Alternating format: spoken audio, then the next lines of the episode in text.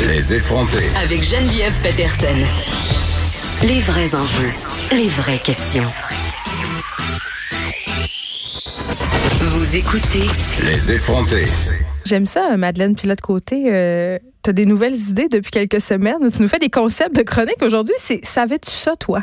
Oui, donc un concept euh, très intéressant euh, aujourd'hui parce que j'ai regardé l'actualité cette semaine et euh, les nouvelles m'ont appris des choses, Geneviève. Ça t'a pas juste déprimé parce qu'on sait que ça peut être un effet secondaire de consommer beaucoup de nouvelles comme nous le faisons quotidiennement et peut-être vous, chers auditeurs, quand vous nous écoutez, vous dites mon Dieu, ça va bien mal. Tu sais, 2020 a commencé très mal. Ben 2020 a commencé très mal et on peut s'attendre à ce que ça continue mal aussi dans, dans durant l'année. Mais il faut se réjouir aussi de, de, de petites nouvelles. Hein. Des fois, on, parle de la bonne nouvelle TVA dans mes chroniques. T'as vraiment ça tout le temps ramener ça. oui, la bonne nouvelle TVA. Parce que je trouve important d'un de, de, peu mettre un baume sur, sur le cœur des, des auditeurs et, et moi-même et toi parce que des fois, non, euh, il faut, faut pas se laisser déprimer par le monde dans lequel on vit, mais il faut continuer de, de, de, de rester rattaché à l'actualité et de suivre ça pour euh, justement euh, changer le monde. Ah, ah, t'es jeune, t'es pleine de naïveté. Je suis pleine de naïveté, mais je sais que... Moi, je pense plus que le monde va changer. Je me dis juste, il y aurait peut-être moyen que ça soit un peu moins pire, mais tu sais. Je suis consciente que cette euh, naïveté-là va se dissiper un jour, mais pour l'instant, je, je, la garde et je la nourris. Euh, on va parler aujourd'hui du euh, processus pour parrainer un réfugié qui est beaucoup plus complexe que ce que j'aurais pensé en fait et euh, ce que sûrement ce que vous pensez. En fait, au Québec, on est vraiment euh, réputé pour notre système de parrainage. Même il y a plusieurs pays à travers le monde qui vont s'inspirer de ce système-là.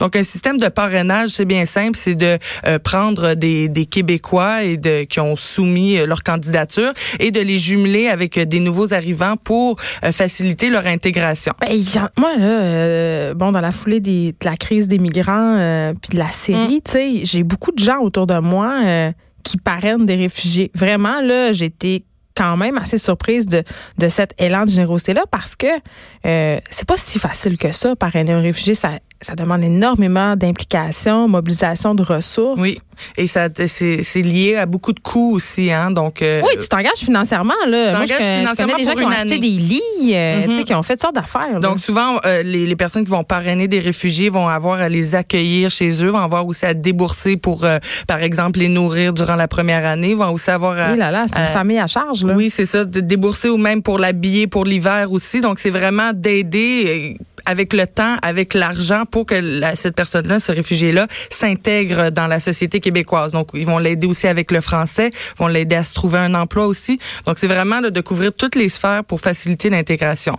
Et euh, ce qui se passe au Québec, c'est ce qui va se passer en fin de semaine et ça a commencé aujourd'hui, c'est qu'il y a des, des dizaines de personnes, peut-être même des centaines de personnes qui vont aller devant le ministère de l'immigration pour attendre. Parce que lundi, c'est là que euh, les gens qui veulent parrainer des euh, réfugiés vont pouvoir déposer leur candidature. C'est une fois par année? C'est une fois par année. Et qu'est-ce qui se passe euh, cette année? Euh, c'est que euh, les quotas ont été réduits. Donc, Merci, gouvernement Legault. Donc, le gouvernement Legault a réduit à 100 familles, 100 groupes de personnes aidantes qui allaient pouvoir aider les réfugiés. Et donc, déjà, juste là, il y a à peu près 1000 groupes, 1000 personnes, 1000 familles qui sont intéressées à accueillir ces gens-là. Donc, on va rédu on réduit complètement ces quotas-là, ce qui fait que il a, présentement, il y a une famille sur dix qui voulait accueillir des réfugiés qui pourra pas les accueillir. Mais ça, c'est quand même ridicule. Là. C'est des gens qui font preuve de volonté ils veulent les accueillir. Pourquoi on leur met des bâtons dans les roues? Ben, on leur met des bâtons dans les roues est-ce que je, la raison est un peu floue, mais est-ce que le gouvernement euh, nous dit, hein, donc est-ce que Simon Jolin Barrette, le ministre de l'immigration, nous dit, c'est que euh, ce, dans le fond, tout ce processus-là est ralenti à cause de la bureaucratie mm. euh, d'Ottawa. Ce qui n'est pas vrai, parce que tout le monde se relance tout, le temps. Tout le monde se relance. En fait, le gouvernement fédéral, euh, au contraire, se plie selon les quotas du Québec et comparativement au Canada, euh, ce genre de programme-là existe aussi dans les autres provinces. Comparativement au Canada, donc le, le Québec accueille vraiment moins d'immigrants. Par exemple, au Canada, on compte accueillir 30 000 réfugiés en 2020 et c'est 47 fois plus que le Québec. Donc, on parle d'un grand écart qui est pas bien réparti entre les provinces, surtout au Québec, avec le gouvernement caquiste qui, qui ne cesse de, de resserrer les politiques pour euh, éventuellement Avoir euh, cet immigrant idéal. avoir cet immigrant idéal qui convient aussi à notre économie, mais alors que euh, il faut plus, selon moi, se concentrer sur la personne. Et on le voit que les Québécois ont vraiment envie de tendre la main, le font tendre la main, mais quand c'est rendu que la bureaucratie et les politiques euh, crachent un peu sur cette bonté-là, Ouais. ben, c'est là que je trouve qu'il y a un problème. Donc, ayez une petite pensée pour ces gens-là qui vont attendre dans le froid toute la fin de semaine pour avoir la priorité de dossier. Il faut pour vouloir quand même, hein? aider quelqu'un, pour ensuite dépenser, pour aider quelqu'un, pour euh, accueillir cette personne-là. Donc, d'attendre, c'est pas pour des, des billets de show, là, c'est pas pour aller voir Madonna là, qu'on attend Ou parce qu'on ouvre semaine, un là. nouvel Ikea. Ou parce qu'un nouvel équipe est ouvert. C'est Et- fou quand même, il faut vouloir parce qu'on sait là euh, souvent euh, hier je parlais euh, avec une spécialiste de la philanthropie, tu sais, elle parlait euh, de l'utilisateur d'honneur, tu sais, c'est-à-dire on, on fait quelque chose puis on donne un peu pour se dédouaner. Souvent quand on, on est généreux, on qu'on fait des dons, puis là je veux pas invalider la pertinence de faire des dons parce que même si on fait des dons en argent, quand même ça aide des personnes, des organismes, ça va. Mais souvent on fait un don en argent puis après on, on fait bon, ben, j'ai fait ma part, bye bye. Parrainer des réfugiés là, on parle d'une autre catégorie de C'est dons de soi c'est là, un don de soi. côté. Oui, effectivement, c'est certain que, que c'est un, un don de soi.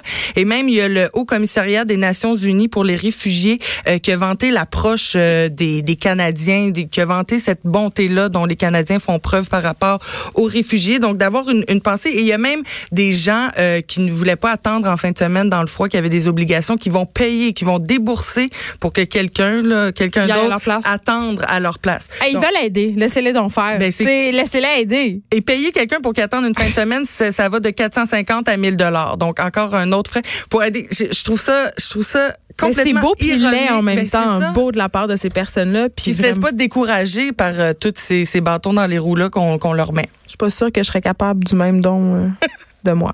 Ben, Je le dis vraiment bien candidement, là, je pense pas que je serais game. Ben c'est puis c'est correct, tu sais, il faut s'assumer aussi là-dedans. Puis je pense qu'il y a des moyens en étant moins impliqué aussi, euh, Ouais. tu sais, dans, dans sa vie en général, de contribuer euh, à l'intégration des réfugiés, ça c'est certain. Faites des dons pour les collants en Australie. Non, non. OK, euh, euh, nouveau concept de la charge mentale sexuelle. Là, la charge mentale, ça s'étend un peu partout, puis c'est drôle parce que euh, ça s'étend aussi à, à la vie affective. Souvent, ce sont les femmes qui sont en charge de maintenir les liens, tu sais, les liens affectifs du Oui. couple, d'organiser des activités pour que le couple, justement, puisse renouer, puisse se retrouver.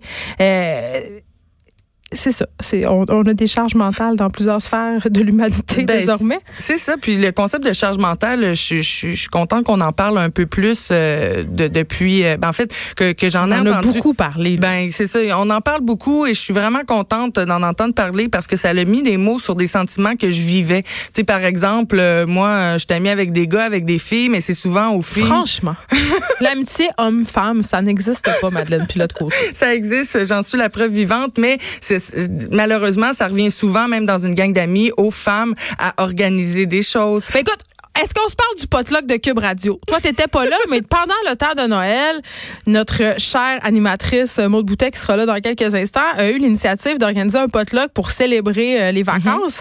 Et là, il fallait répondre qu'est-ce qu'on allait amener. Et c'était juste les filles qui répondaient. À un moment donné, Vanessa Dessinée disait Hey, coudon, là, c'est juste nous autres qui a la charge mentale de faire à manger?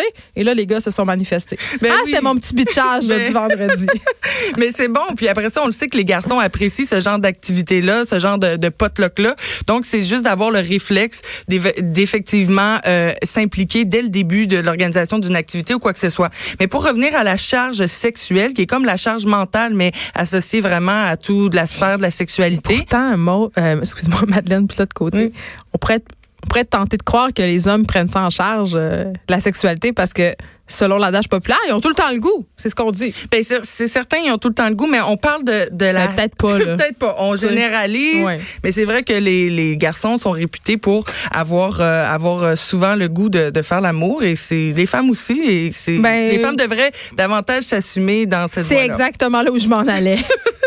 Et donc, euh, la, ce qui se passe avec la charge sexuelle, oui, les hommes vont avoir euh, tendance à être plus ouverts euh, par rapport à, la sex- à leur sexualité, mais tout ce qui est plus plate, hein, relié à la sexualité, ça va Qu'est-ce qui est souvent... plate? Acheter des condoms puis la contraception, tout ça? Acheter des condoms, la contraception, euh, la charge érotique, hein, être La dés- charge érotique? la charge érotique, être désirable, Ah rendre oui, son oui. corps apte à la sexualité. Des fois, je me rase le tour de bras. Ben, se raser le tour de bras, être mince, là, être douce. On associe souvent euh, les femmes, il faut que ce soit doux. Fait qu'une femme, il faut que ça se crème. Aussi, les hommes qui vont dire que moi, j'aime les femmes naturelles. Ben Bon, oui, c'est pas vrai. Ah! Hey, hein? c'est pas vrai Naturel, parce que une, pour qu'une femme euh, une femme souvent qui va se dire euh, naturelle ou qui va avoir un aspect naturel ben elle va s'être mis euh, quatre crèmes euh, la veille dans, dans le comme visage moi aujourd'hui, je suis vraiment naturelle, mais je me suis brossé les cheveux, je me suis mis de la crème d'en face, je me suis habillée, je me suis fait des ongles. euh, C'est full naturel tout ça là. Ben exactement. Donc euh, le- les femmes naturelles, ils ont souvent un- quand même un souci de, de leur apparence et c'est souvent des choses que les hommes ne peuvent pas déceler parce que Ou qui ne veulent pas ou qui déceler. ne veulent pas déceler aussi il y a la charge orgasmique hein, par exemple euh, en sexualité euh, hétéro on va sûrement euh, souvent être orienté sur le fait de s'assurer que son partenaire ait un orgasme hein. s'attendre par exemple les hommes qui vont s'attendre à une fellation alors qu'ils vont pas prodiguer de cunilingus aussi euh, les femmes vont souvent être euh, Ça c'est ça c'est peine de mort ça. Hey, ça c'est peine de mort ben, les, les femmes devraient pas faire de fellation si, On fait pas si elles un, ont c'est un ça. cunilingus Non mais un, on fait pas des affaires en échange de d'autres affaires, puis deux, les gars qui hein, euh, s'attendent à des trucs en échange, puis tout ça, non, c'est non. Hein? Non, Prenez des non. notes à la Ben, c'est maison. ça. Faites, faites ce que vous avez envie si ça Faites vous ce fait que vous avez à faire. C'est ça, si ça vous fait plaisir. Et aussi, on va souvent s'inquiéter davantage du plaisir de l'homme. Est-ce que l'homme a du plaisir? Est-ce que, est-ce qu'il y, a eu un orgasme? Est-ce que ci, toute la que porno ça? est axée là-dessus. Ben, toute la porno est axée là-dessus, puis aussi la charge médicale, hein, euh, prise de rendez-vous euh, pour euh, le dépistage. C'est souvent la femme qui va demander à l'homme en début de relation d'aller faire ITSS, vérifier. Pour les TSS, et- etc. Et euh, la charge contraceptive, demander de mettre un condom, les, les coûts reliés à la pilule contraceptive, les effets sur le corps, le, tout l'essai-erreur aussi que les femmes vont, vont devoir vont avoir à faire en début de prise de la pilule contraceptive. C'est toute une charge euh, latente euh, qui est là et qui est même difficile, euh, c'est difficile pour les femmes de mettre des mots là-dessus parce que c'est tellement intégré en nous et c'est tellement on le fait tellement de façon naturelle que juste Ouais. de, s'interroger à ce genre de concept là comme le concept de la charge sexuelle ben ça permet peut-être de poser des questions ou du moins de s'interroger ou de réajuster certaines choses qui qui sont qui sont qui peuvent se réajuster. J'en reviens encore à cette suggestion de livre qui vraiment euh, parle de cette charge mentale euh, sexuelle, euh, ménagère et aussi de comment nous, les femmes, on, on fait reposer les bases du couple sur nos épaules. Ce livre, Les sentiments du prince Charles par la BDS, ce livre Mm. Stromquist, vraiment, là, allez lire ça. Et j'aurais envie de terminer euh, ton segment, Madeleine, puis de l'autre côté, en disant, euh, si tu veux que j'ouvre les jambes, gère-toi. Pas toi en particulier, les, les personnes avec Et qui, juste vous dire avec qui que- je couche. Juste vous dire que bientôt, il va y avoir une, une injection qui va arriver sur les marchés. Là, ça s'en vient en Inde et ça va être international. Une injection contraceptive masculine qui Ah, mais- dure pendant 13 ans. Non, mais là, c'est parce que, en tout cas, parle-moi pas là-dessus, là, mais moi, s'in- s'injecter des hormones dans le corps pour la pour empêcher la fertilité, moi, je je vois pas pourquoi les hommes aussi devraient subir ça. Je trouve ça épouvantable. Là, je Ben, sais que tu es en train de dire que la pilule, c'est épouvantable puis que ça a été une avancée Mhm. incroyable pour le féminisme, pour le contrôle des naissances, mais quand même, il y a beaucoup d'effets secondaires à la pilule. On est en train de les découvrir et on pourrait supposer qu'une une contraception qui dure 13 ans, je sais pas. Il ça paraît doit pas faire du bien au système endocrinien. À voir, à voir. Madeleine Pilote-Côté, merci, chroniqueuse d'opinion au Journal de Montréal et de Québec. On continue évidemment à te lire. Merci. Les effrontés. Deux heures où on relâche nos bonnes manières.